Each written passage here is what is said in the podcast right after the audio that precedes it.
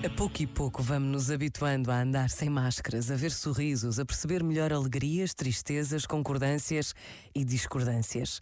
A pandemia ensinou-nos muito sobre a importância das relações, da proximidade, do que mais devemos valorizar.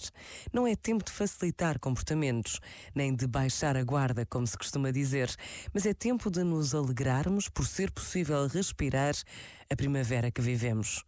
Por vezes, basta a pausa de um minuto para agradecermos o que temos. Pensa nisto e boa noite. Este momento está disponível em podcast no site e na app.